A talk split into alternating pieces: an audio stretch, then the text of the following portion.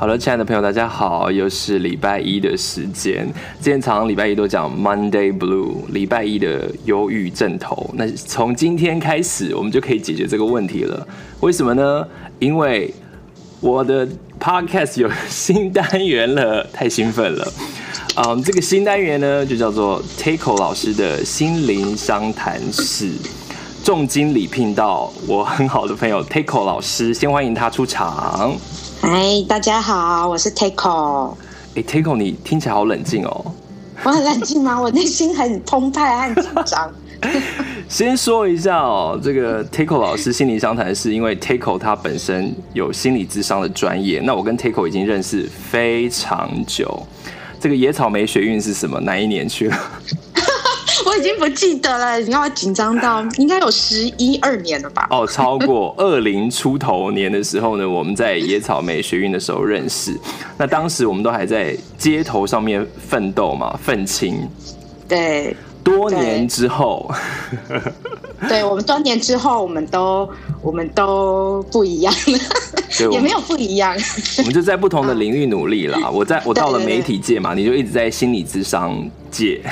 就是钟汉还是一直有保持那个野草莓热血主播的形象。哎、欸，我们那时候都是主播组，哎，对不对？对，我现在就是一个低调的地方妈妈心理师。不要这么说，不要这么说。我跟大家介绍一下，Taco 当年在这个学运的现场哦，因为嗯，不管是在节目的主持上面，或者是说跟现场的观众互动，其实当时就可以看得出来，Taco 是一个非常、非常、非常懂得同理别人，然后呢，很。会想办法帮人解决问题的一个人，那当然加上了心理智商的专业之后，我自己我我当然是没有被你智商过啊。有人会去找好朋友智商吗？不会，因为智商不能找好朋友，要有界限，所以我们只能聆听好朋友的心事。了解了解，所以所以你看，这就是一个智商的专业嘛。所以我就觉得这么多年之后，其实我也很很好奇，嗯，Taco 在心理咨商这方面，对于很多议题的意见是什么？好，那回到我们新开的这个单元，Taco 老师的心灵商谈室，其实我们是希望用每周一的时间，让所有的听众，你可以投稿到投稿给我们。那呃，投稿的时间呢？当然希望说，因为我们在礼拜一的时候准时会录音录音嘛，在礼拜一下午的时间，所以希望你可以在呃，你听到这个节目之后，然后到礼拜三之前给我们你的稿件，这样可以吗？Taco，你觉得会不会太赶？不会不会，因为我们工作都是要临场。哦，都都是要临，所以没关系，是不是？在礼拜礼、啊、拜天十二点之前都可以，是不是？对对对对对，因为因为呃。个案大部分的问题是带到你的面前，你才会会知道你要怎么样子跟他讨论，怎么去处理。好，所以其实我还蛮习惯临场工作的。那那太好了，太好，时间就更长哦。那在我们介绍怎么样投稿之前呢，我们先来更认识 Taco 老师。一时语塞，不知道要说什么。哎、欸，我们先从你，我记得你是台大毕业，对不对？对，但是我台大的时候不是念心理咨商，我是念图书资讯。哦，那你后来怎么怎么是接触心理咨商这块？因为我知道你都已经有在做咨商了。嗯，因为你认识我的时候，我已经在心理咨商念研究所了。哦，OK OK，对对，所以所以那时候我已经考上研究所，而且呃那时候已经是硕二、硕三正在实习的时候。哦，我们野草莓的时候，我已经是差不多在不在实习了。OK，对。所以那时候你是不是国就是在台湾国内的不同的智商所擅长的也是不一样？你是哪里毕业？我后来我不知道哎。我是那个国国立台北教育大学。哦，对。所以你们有特别强调说你们智商是特别注重哪一块吗？呃，我觉得这跟每个人的发展会有一点不一样。对，就是其实会牵扯到每个人的兴趣。但是我最早最早那那时候认识我的时候，我其实那时候在学习的是如何处理特殊儿童。OK OK，对，所以有点像特教吗？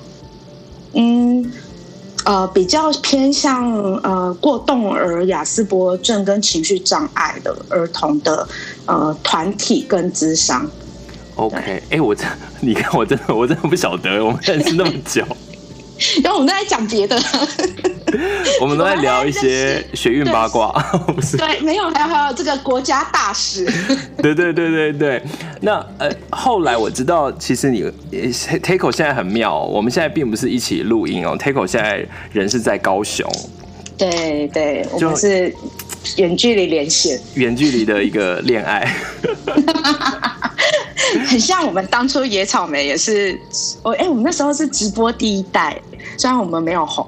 对啊，那没关系，我觉得任何的开创都是 都是好的。对啊，那到到到今天，我觉得你看刚才讲到说，其实你回到南部之后，你也开始从事心理咨商的专业的工作嘛，对不对？是是是。你会接触哪一些议题？那很多人就会想说，哎，好，我我想要投稿，可是 Tico 老师他可能会回答哪一类的问题？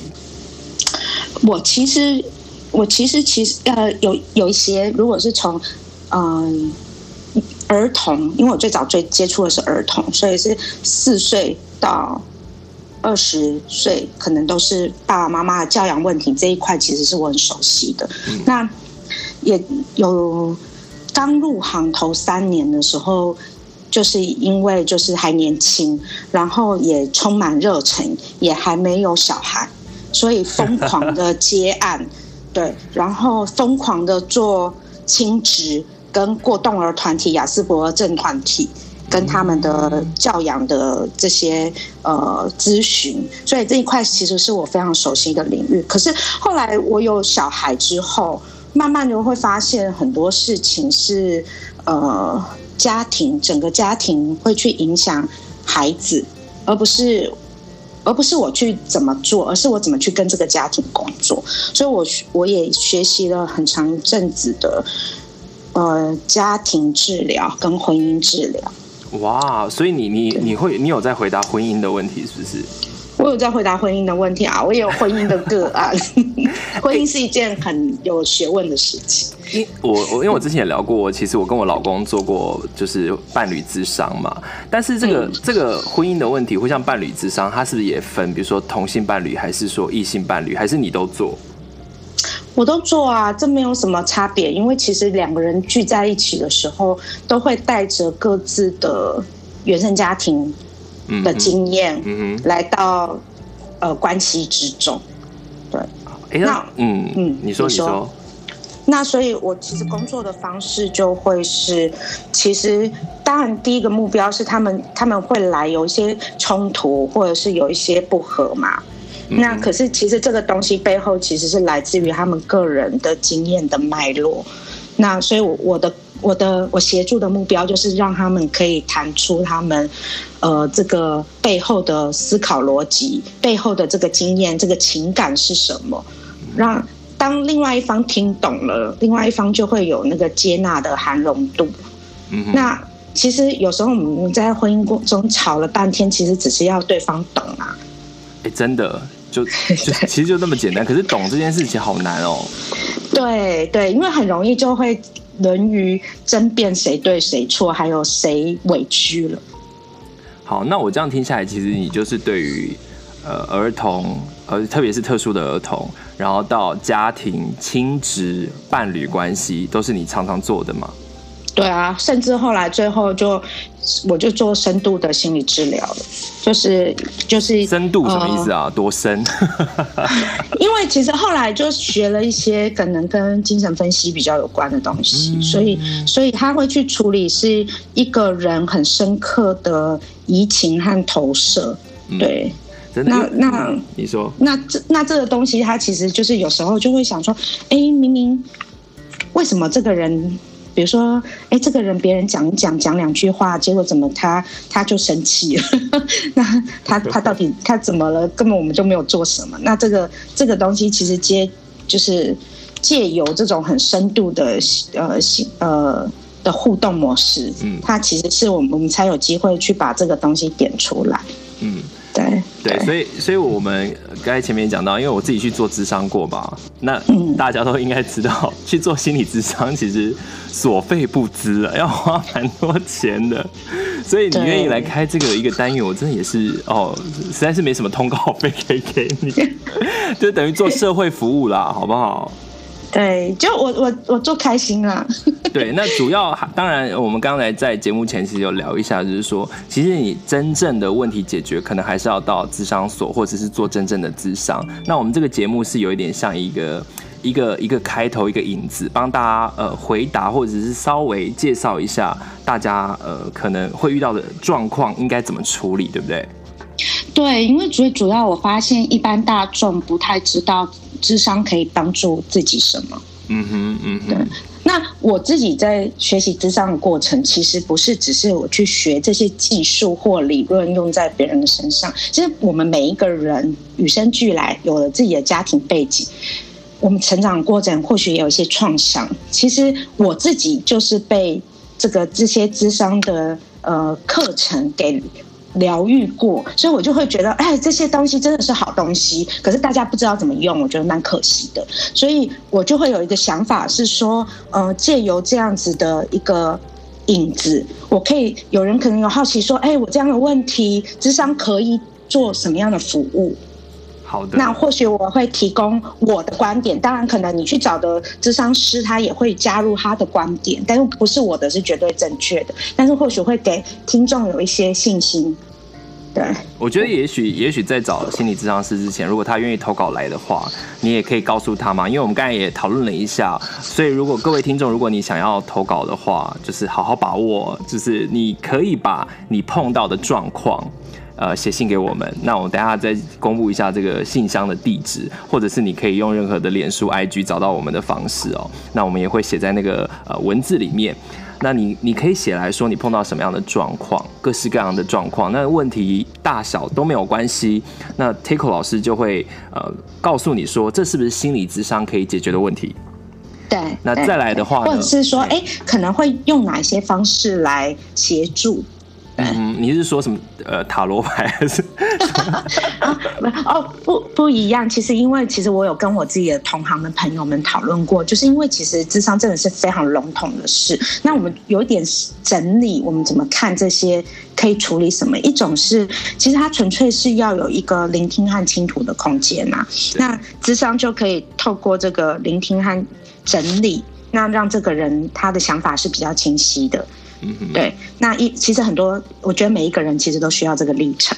那有一个部分，有些人是需要疗伤的。嗯，那那个疗伤可能他就是非常的明确，比如说他童年经过很大的惊吓，比如说他是家暴家庭长大的孩子，然后呃父母婚姻失和，他受到很大的惊吓。那他其实或许他就需要的是有一些呃经验学派的协助，让他可以回到那个。被惊吓的状态，然后重新的被安抚。嗯嗯，好的。对对，那有些人他其实是在关系上面，他一直碰到问题，比如说他老是他老是觉得他被朋友背叛，或者是他老是被排挤。嗯哼。然后，那这个东西其实是借由把智商师当工具，日子久了之后，你会把你跟外面的人互动的方式投射到这个智商师的身上。了解。那。那因为关系很深厚，智商师会用他的方法和技巧把你留在智商室，能够跟你去谈到底你的内在发生了什么事，那你就会得到新的觉察。那你有办法在智商室里面有了新的改变，你才有办法在外面的世界里面有了新的改变。好的，那我想大家不用担心，因为。很多人会想说，哎、欸，我投稿来是不是就把我的呃问题或者把我的隐私曝光了？那你我我比你我们比你还要怕曝光 曝光你隐私这件事情，所以我们绝对是用匿名的方式呈现。那如果你写如果你写的太露骨，我们可能还会再帮你再想办法再匿名一点。所以最重要的是那个问题本身，而不是呃你这个人或者是你所发展出来的呃你的人际关系等等哈。是这个很重要。那我们 Takeo 老师呢，就会提供他的观点，所以非常的希望大家可以利用这个很好的机会，我真的觉得很难得，然后我自己也也很兴奋。那我会把这个可以投稿的网址呢写在文案里面，或者是呃你，我现在跟大家讲，我的 email 就是 t s o u t s o u，好，两个老师的 T 开始的 t s o u 连着哦，然后 h a n。小老鼠 gmail.com，t s o u t s o u h a n 小老鼠 gmail.com，好，你写来写起来这个网址，我们就可以请 Takeo 老师帮你回答问题。那嗯，我们也会在回信里面告诉你说，我们有没有办法呃在节目上谈你的问题哈。那这个是很重要的。那在今天这一集当然是简单的一个开始啦，但我还是至少最后有一个，我这一集一定要也要先问第一个问题，Takeo 老师可以吗？好，请问 我的问题就是啊，其实我自己做过心理咨商，我真的觉得对我帮助很大嘛，对，跟我跟我老公解决当时的问题，对我们来说，呃，那个瓶颈点真的差点让我们的关系结束，所以有了智商这个过程，真的让我们帮助很大。但是我们当然也会面对到很多人会问说，诶，是不是现代的人特别的？有这个心理方面的问题，那以前的人他没有心理智商，好像也过得很好啊。那我们要怎么样看心理智商这件事情？这是我这一集的问题。我我我觉得有几个部分，就是其实人是群聚的动物，所以其实人很需要聚在一起，然后呃交流情感，还有回馈彼此的想法。嗯嗯。然后，可是因为其实我们慢慢进入到工业工业时代，然后工商业社会，其实我们的距离其实是越来越远。对，那那所以这个部分为什么会需要心理咨商？有一个部分是因为我们需要在一个安全的环境里面讲自己，这是其一。其二呢，其实你我们仔细看看，呃。因为心理智商其实它是一个从西方发展而来的学问哦，那你会发现在早期的时候，呃，是西方是一个基督教会非常非常呃，就是那个时代其实是会有告解这件事情，嗯嗯嗯，所以其实很多那时候其实很多的神职人员他们受的训练是哲学，嗯嗯，对，还有神学，那心心理学其实是。就是比较呃新进才发展出来的，可是心理学其实里面也有很多哲学，还有神学的基础，还有神话。对，那所以其实以前为什么说啊，就是告解，然后就遮着那个你也看不清楚神父的脸，神父也看不清。你的其实那个某方面就是有一点点类似这样子的作用。对，那只是呃进入到了现代之后，那其实我们。呃，大概在一九五零年代吧。如果我我如果讲错的话，希望同行不要编我，因为 因为你知道地方妈妈记性比较不好。我觉得一好像是一九五零年代吧，就是有风起云涌的各个学派产生，然后各方好手。那他们其实发展了很多的策略和策很多的技术和很多的理论，要去解决人的问题。嗯哼。那所以其实。可是，其实大家的共同的土壤和养分其实是一样的，其实是从那些哲学啊、神学啊、新神话啊开始衍生出来，了解人到底是什么。那。其实谈到心理学，就不能不谈弗洛伊德啊。其实弗洛伊德是最早期去发展出一个有系统怎么去看人生病这件事情的。那我觉得这个跟他所处的时代也有关系，因为他所处的时代是一个非常压抑的时代。嗯嗯嗯。对，所以很多很，所以他的时代很多人的生病其实是呃歇斯底里症。嗯，他搞不清楚他。为什么？但是他他就不，他身体就不舒服了。但是其实是来自于他心理过度的压抑。嗯，你这样我讲我就懂了啦，就是等于说以前我们就是在台湾有很多老人家，他可能去找公庙的嘛，会找算命的嘛，对，就类似人都需要有一个情绪的出口。对，那转化到今天，很多可以帮助你的人是专业的心理智商的老师，那你们就有很多的工具。对，而且其实会更安全，因为我们在真实生活中没有任何的交集，所以你不需要担心说有界限的问题，或者是说，呃，比如说像我之前咨商过，如果是我咨商了一个牙医，我是打死不会去他的诊所看诊。为什么？因为很简单啊，我去他的诊所，那我要做假牙，他要不要给我打折？哦、uh，huh. 我知道他那么多秘密，这是双重关系，其实我们是尽尽可能的避免的。这也是有伦理上面的考量。对对对对对对，所以其实咨商反而是比较安全的，因为我们我们的伦理其实是要避免这种东西的，所以他可以放心的在咨商室可以倾诉他内心的世界，而不需要去考虑利害冲突。好，所以各位亲爱的朋友们，请把握这个时间了。我们 Takeo 老师最终的目标当然是要开自己的 podcast，但是还没开之前就先被拉来了哈，帮帮我做礼拜一 Blue Monday 的单元，Takeo 老师的心灵商谈室。Takeo，你准备好了吗？我，你说我自己的节目吗？我说我，我有准备，我有准备好要跟钟汉一起那个 这一个呃礼拜一的单元，因为我还蛮想念跟钟汉一起做节目的。真的，我们我们真的，真的你看今太久没搭，今天就有一点好，好像有一点搭话。我们之前默契超级好。对对对，我们需要一点时间暖身，而且我好紧张哦。你不要紧张，我觉得你你听起来比很多年，就是我们当年在那个呃野草莓学院的现场，你听起来现在就是多了一份谨慎。对，因为就是要做专业的人，就再也不可以大啦啦的乱讲话。真的，你看我怎么办？我都还疯疯癫癫的。嗯，没有，每每次听钟汉节目就觉得非常的享受。那我们就是呃，真的是互相搭配，因为我想心理智商老师的话，其实也很需要，嗯、呃，要怎么讲？就是老师有专业的背景，那我们主持人的工作呢，就是把呃专业的术语或者是把听众不懂的问题呢，再把它白话的陈述出来。哦，这就是一个转译的过程。是因为其实我不能够太随意的回答问题了，因为因为我也怕会误导大家的想法。那但但是我其实是要尽量的谨慎，让大家知道这里面到底是发生了什么事，或者是呃可以可以我们可怎么可以怎么去处理。对，所以所以我就会多了一丝的谨慎。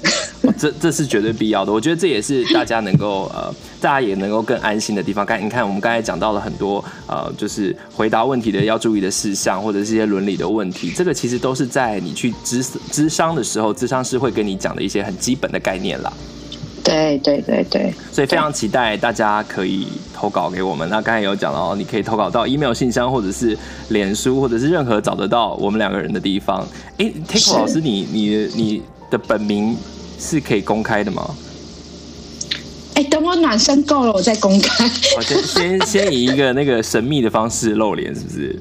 对啊，其实很很很容易找到我，我都觉得我的个案很容易找到我，然后然后而且我都觉得他们会担心我会铺露他们的故事，但是这有伦理的问题，我绝对不会随便铺露他们的故事，所以可以请他们放心。我们每每一集处理的就是大家投稿过来的问题，那就看问题有多或有少，那不一定呃。排得到时间的话，因为我们也不希望录得太长了。但是如果尽量能够排到的话呢，我们都希望能够让 Takeo 老师来回答你的问题。那当然，你的问题的描述，呃，就看你是有一个大的一个概念的问题，大的问题就大回答嘛。那如果细节的问题呢，Takeo 老师再给你一些更细部的解答。是是是，非常欢迎大家来问问题。天哪，我们新单元就这样开张了。对，非常期待大家会拿什么样的问题来问我。我就是一个很需要大家问问题的人，就要不然的话，我就。就是平常就是过山顶洞人的生活，而且我们录音，我们录音的时间也是要抓准，因为待会那个两个小朋友就要回来了，两个孩子的妈。对对对对对，就会很吵，他们可能会蹦，然后冲进我的书房。对，就是有有小孩都这样，我们可以我们可以理解，所以呃，我我要再次感谢 Takeo 愿意来这边当助战心理咨商师哦，每个礼拜一的 Takeo 老师的心灵相谈室。欢迎大家投稿，那我们就期待我们所有听众的来信喽。好，然后也谢谢钟汉，不要客气，开心。我们大家明天见，然后跟 Takeo 老师下礼拜一见，大家拜拜。OK，大家拜拜。